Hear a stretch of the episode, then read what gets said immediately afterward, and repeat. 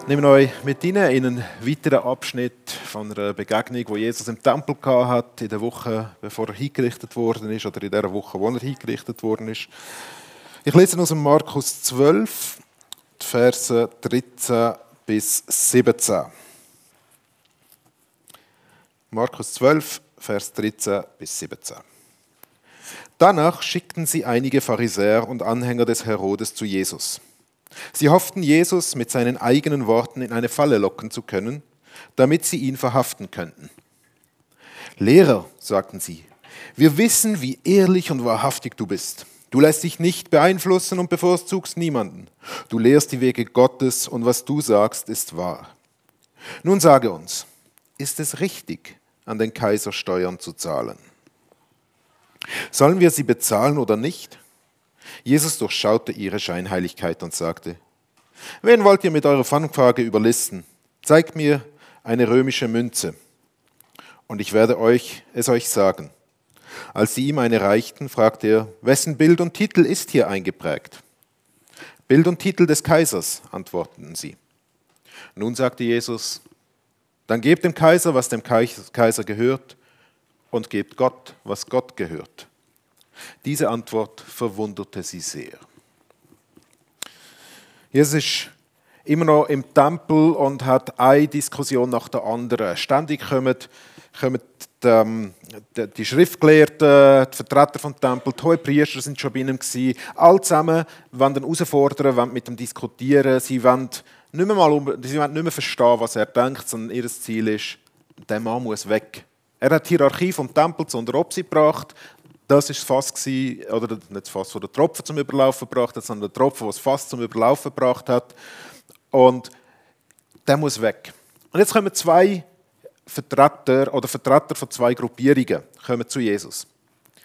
Auf der einen Seite sind das Vertreter der Pharisäer und auf der anderen Seite Vertreter der Herodianer, also die, die äh, dem König Herodes irgendwie zu seinem Stab, zu seinen Leuten gehören. Und die beiden Gruppen sind interessant, dass die miteinander auftauchen, weil die haben es nicht gut miteinander. Aber wir lesen im Markus 3, Vers 6, ihr erinnert euch ja, ähm, haben dort schon mal gelesen, dass die beiden Gruppen sich zusammengetan haben. Dort heisst es, sie haben sich zusammengetan, zum überlegen, wie sie Jesus umbringen können. Ähm, Markus 3, Vers 6. Daraufhin zogen sich die Pharisäer zurück und trafen sich heimlich mit den Anhängern des Herodes, um zu planen, wie sie Jesus töten könnten. So ganz im Sinn von, der Find von meinem Find ist mein Freund. Und jetzt kommen sie miteinander zu Jesus. Und sie bringen eine Frage, wo für die beiden Gruppen durchaus eine von diesen Kernfragen ist, wo sie eben trennt. Ist es erlaubt? Ist es richtig? Darf man überhaupt am Kaiser Steuern zahlen? Weil die Herodianer vom König Herodes, das ist der Vasallenkönig der Römer gewesen. Der ist eingesetzt worden, um äh, dort irgendwie äh, zu schauen für, für ein bisschen Ruhe, dass Ordnung ist. Die Pharisäer sind damals wahrscheinlich zu den Herodianern gegangen, weil die von sich aus Pharisäer, das ist eine Schule, eine theologische Schule, äh, wo, wo mit den Leuten unterwegs war, weil die haben gar keine Autorität irgendjemanden hinzurichten, sie haben irgendeine staatliche Gewalt gebraucht, um Jesus im Weg zu also haben sie den Kontakt zu diesen Herodianern gesucht. Die Herodianer auf ihrer Seite, die haben das Problem mit jedem, wo will ein Messias sein, weil das wieder eine Revolution gegen den Kaiser bedeutet. Also kann man sich da ganz gut zusammentun, der Typ loswerden und man hat wieder seine Ruhe im Land. Die Pharisäer können wieder ihre Erwartung auf den Messias pflegen, solange er nicht kommt, ist kein Problem für die Herodianer. Also sie sind jetzt da irgendwie miteinander verzwickt und kommen zu Jesus und sind unheimlich freundlich. Es ist der Markus mit so einem kurzen Evangelium verwendet da einen richtig langen Vers drauf, um zu zeigen, wie sie Jesus Honig ums Maul schmieren. Lehrer, wir wissen, wie ehrlich und wahrhaftig du bist. Du lässt dich nicht beeinflussen, du bevorzugst niemand. Du lehrst Weg von Gott und was du sagst, das ist wahr. Und jetzt sag uns. Es ist so, es ist, das ist komisch da drin. Also komisch im Sinne von lustig. Die kommen so äh, Jesus muss wahrscheinlich da gestanden sein und denkt, wow, Freunde, geht's? Come on, wir wissen alle zusammen, wie wir zueinander stehen. Ist es richtig, am Kaiser Steuern zu zahlen? Weißt du, Jesus, wir zwei da, wir zwei Gruppen, wir haben da Diskussion miteinander, ob das richtig ist. Ob man das darf. Weil Pharisäer, die sind, sind entstanden als Gruppierung in einer Zeit, wo, wo der Druck von der Fremdherrschaft da war. Die sind der Überzeugung, dass Israel frei ist und berufen frei zu sein und das Licht der Völker zu sein. Und was nötig ist, dass sie das werden können, ist, dass man darauf wartet und darauf herschafft, dass der Messias kann kommen kann, der dann endlich die Unterdrückung der Römer bringt. Und jetzt kannst du doch nicht diesen Römern noch Geld geben. Das geht nicht. Der Anti-Wright schreibt in einem von seinen Kommentaren zu dieser Stelle, schreibt er, dass die zum Teil wirklich auch darauf geachtet haben, keine römische Münze, wenn immer möglich zu vermeiden, keine römische Münze anzulangen. Weil dort eben das drauf ist, wo Jesus sie nachher provoziert zu machen. Und jetzt kommt Jesus und sagt, gebt mir eine Münze, gebt mir eine römische Drachme. Äh, kannst du mal ein Bild einblenden von so einem Silbergroschen? So hat das Ding ausgesehen, das er verlangt hat. Da ist auf der einen Seite der Tiberius drauf. Das steht da auch wunderschön eingeschrieben. Da ist das TY für Tiberius, Caesar, äh, Divini oder Divi. Ähm, Augustus Filius ähm, Augustus. Also das ist der, der äh, Tiberius Caesar, der Sohn vom äh, göttlichen Augustus, ähm, äh, der Augustus, der Sohn vom göttlichen Augustus. Also ähm, er ist der, Sohn von Gott oder der Sohn vom göttlichen Kaiser, der vor ihm war. Und auf der anderen Seite ist ähm, Tiberius seine Mutter als, ähm, als dargestellt und da heißt es Pontifex Maximus, der höchste Priester. Ja, jetzt als ein gottesgläubiger Jude, so eine Münze, die verkündet, dass jemand anders Gott ist als dein Gott, anzulängen, in die Hand zu nehmen, denen Geld zu geben, das geht nicht. Der Einzige, der das verdient hat, die er ist Gott selber. Du kannst nicht, das, das darfst doch nicht. Du darfst doch nicht das machen. Und die Herodianer, die haben das ein bisschen lockerer gesehen, könnte man sagen, weil äh, immerhin hat der dafür gesorgt, dass sie an der Macht sind. Dass sie Einfluss haben. Also kann man, kann man seinen Teil geben. Und Jesus provoziert sie jetzt und sagt, zeigt mir eine Münze. Wem sein Bild und welcher Titel ist da drauf? Das ist das Bild vom Kaiser. Das ist das Bild von Tiberius. Und dann gibt er eine, und sie sagen ihm das. Im, im Griechischen ist es ein Wort. Kaiser. Im Kaiser. Das heißt, es ist um Kaiser sein Titel und sein Bild, wie sie in dieser Übersetzung, die ich gelesen habe. Es ist einfach super kurz. Kaiser. Und jetzt fragt er sie. Und dann sagt er, also, wo ist das Problem? Sozusagen. Gebt dem Kaiser, was dem Kaiser gehört, und gebt Gott, was Gott gehört. Das ist eine mühsame Antwort, oder? Was hat er jetzt gesagt? Die Herodianer können weggehen und können sagen, ah, seht ihr, man muss dem Kaiser geben, was dem Kaiser gehört, dem Kaiser gehören die Steuern, das muss man machen. Die Juden können weggehen, oder die, die, die Pharisäer können weggehen und sagen, man muss Gott auch geben, was Gott gehört, oder man muss Gott vorangeben, was Gott gehört. Der Spruch, wo Jesus sagt, wenn, wenn Jesus sagt, geben dem Kaiser, was dem Kaiser gehört, erinnert stark an einen Schlachtruf in dieser revolutionären Zeit von den vorhergehenden Jahrhunderten, die da sind, wo man, wo man gerufen hat, gebt den Heiden, was sie verdienen. Und damit war dann nicht gemeint, ähm, gebt nicht Steuern, sondern stecht neue Schwerter in die Bücher. Wehret euch gegen sie. Und jetzt sagt Jesus etwas, was so ähnlich tönt wie das. Und jetzt könnte man das nehmen und sagen, seht ihr, Pharisäer könnten sagen, seht ihr, gebt den Römer, was sie verdienen, gebt ihnen, was ihnen gehört. Und was gehört ihnen? Nichts gehört ihnen, außer unsere Rache, dass sie uns unterdrücken. Und gebt Gott alles, weil Gott alles gehört. Jesus hat überhaupt nicht geholfen, im Grunde genommen in erster Linie eine Frage zu klären. Und gleichzeitig hat er ganz viele Echos angehaucht oder angestoßen, die da sind. Jeder von denen hätte weggehen können. Jeder hätte davonlaufen und sagen, siehst wir haben recht.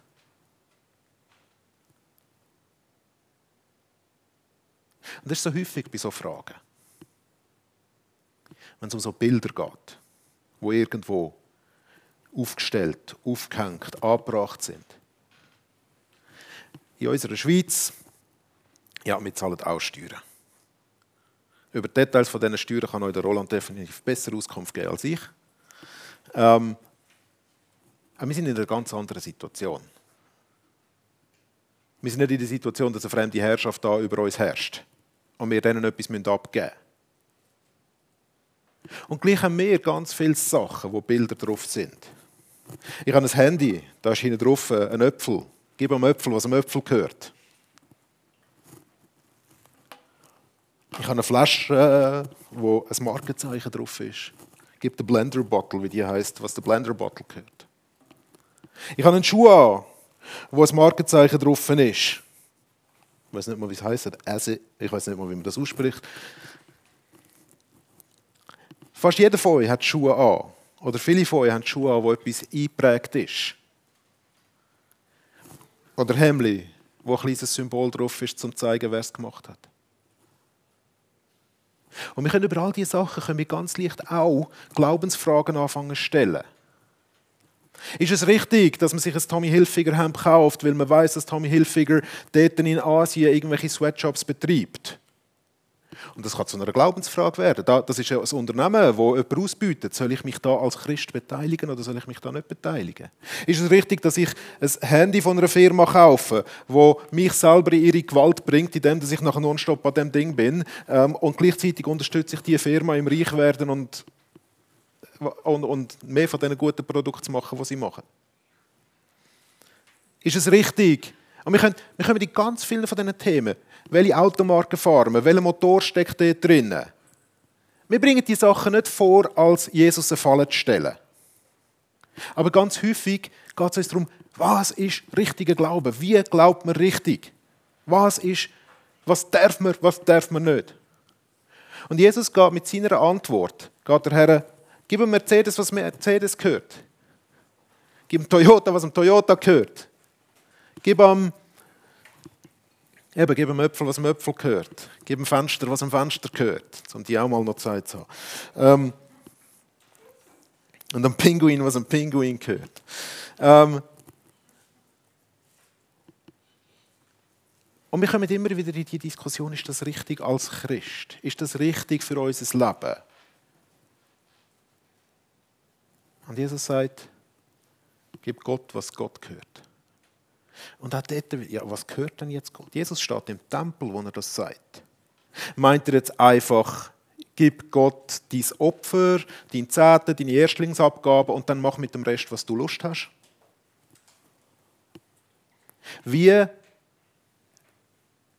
gibt nicht eine klare Antwort. Aber er fordert raus, anfangen darüber nachzudenken was gehört denn wem? Wenn ich sage, dass ich zu Jesus gehöre, dass mein Leben ihm gehört, was bedeutet das dann?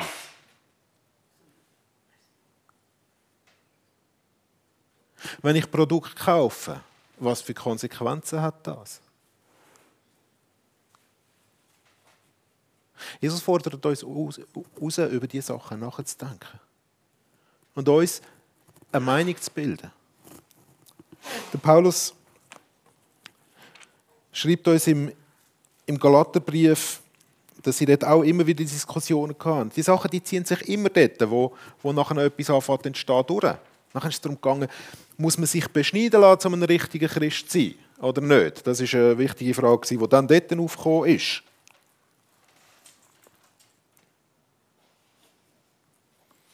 Und Dann gibt er ihnen, dann sagt er, ihr seid berufen, liebe Freunde, in Freiheit zu leben. Die Antwort von Jesus führt in eine Freiheit, dürfen, über das nachzudenken. Er kommt nicht einfach und sagt, schaut, das sind die vier Regeln, das sind die fünf Gebote und das sind die sieben Sachen, die du machen musst und dann bist du ein guter Christ. Dann bist, dann bist du ein Bürger vom Reich Gottes. Wenn du diese paar Sachen gemacht hast, dann ist genug und gut. Sondern er fordert uns raus, zu sagen, in dieser Freiheit zu leben. Und der Paulus sagt nachher nicht in der Freiheit, euren sündigen Neigungen nachzugehen, Galater 5, sondern in der Freiheit, einander zu dienen.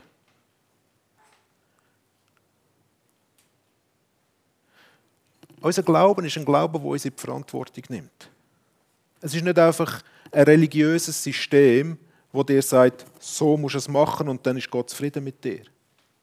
Sondern es ist ein Glaube, der davon lebt, dass Gott sich selber uns geschenkt hat und uns hergegeben hat. Der uns liebt, wo sich danach sehnt, dass wir die Liebe erwidern. Und nicht einfach nur unsere gesetzliche Pflicht erfüllen. Nicht einfach nur gerade schauen, dass wir alles richtig gemacht haben. Sondern was sich danach sehnt, dass wir seine Gegenwart suchen und aus dem raus, aus dieser Beziehung zu ihm immer wieder probieren herauszufinden, für unser eigenes Leben, aber auch häufig als ein, als ein Leben miteinander, herauszufinden, was ist das, wo, wo dran ist? Was ist das, wo, wo in dieser Situation der Weg ist, wo wir in der Verantwortung vor Gott gehen, weil er uns diesen Weg gezeigt hat, weil er uns in der Geschichte, die er uns mit drin nimmt, auf diesem Weg führt. Und es ist nicht unsere Aufgabe, diese Fragen zu stellen, um irgendjemandem einen Fall zu stellen oder irgendwie andere reinzulegen oder zum zu zeigen, dass wir besser sind als die anderen, weil wir es ja richtiger machen als sie. Sondern Jesus nimmt uns in die Verantwortung vor sich selber, in seiner Gegenwart vor ihm darüber nachzudenken was es heißt, in dieser Welt zu leben, in seinem Reich zu leben. Was es heißt, gib Gott, was Gott gehört. Weil du bist auch ein Bild. Am Anfang der Bibel lesen wir, dass Gott uns Menschen als Gottes Ebenbild geschaffen hat. Du hast Gottes Bild auf dich prägt. Du gehörst Gott. Und was bedeutet das jetzt? Und Jesus gibt in dieser Antwort, in dem, wo er sagt, nicht einfach eine Antwort, das heißt, gib so und so viel und mach das und das und mach das und das. Und dann, ist, dann bist du das. Sondern seine Antwort fordert eigentlich heraus, ihn zu suchen, ihm zu begegnen und in der Abhängigkeit vom Leben mit ihm das offenbart überzukommen. Was es in jedem neuen Tag wieder heißen kann. In dieser Stelle geht es nicht darum, dass Jesus etwas dazu sagen will, wie die äh, Trennung zwischen Kirche und Staat soll funktionieren Das ist sowieso etwas relativ Neumodisches. Auch wenn Staat und Kirche vielleicht trennt sind, sollte Gott nie außerhalb vom Staat stehen.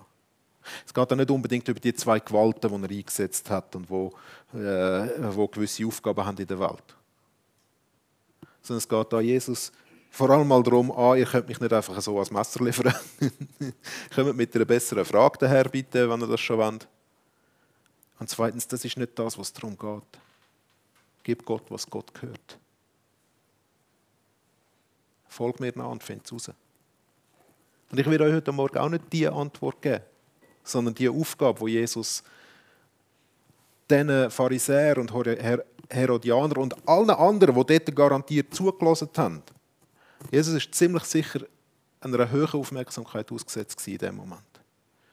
Jeder von diesen Menschen, der dort dabei war, musste anfangen, darüber nachzudenken. Ha, wem gehöre ich? Wem gebe ich was von meinem Leben?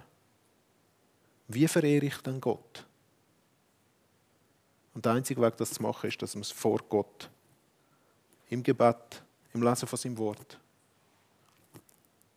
in der Anbetung, dass man das dort immer wieder neu herausfinden müssen. Und der Weg gehen, wo wir dort aufgezeigt haben.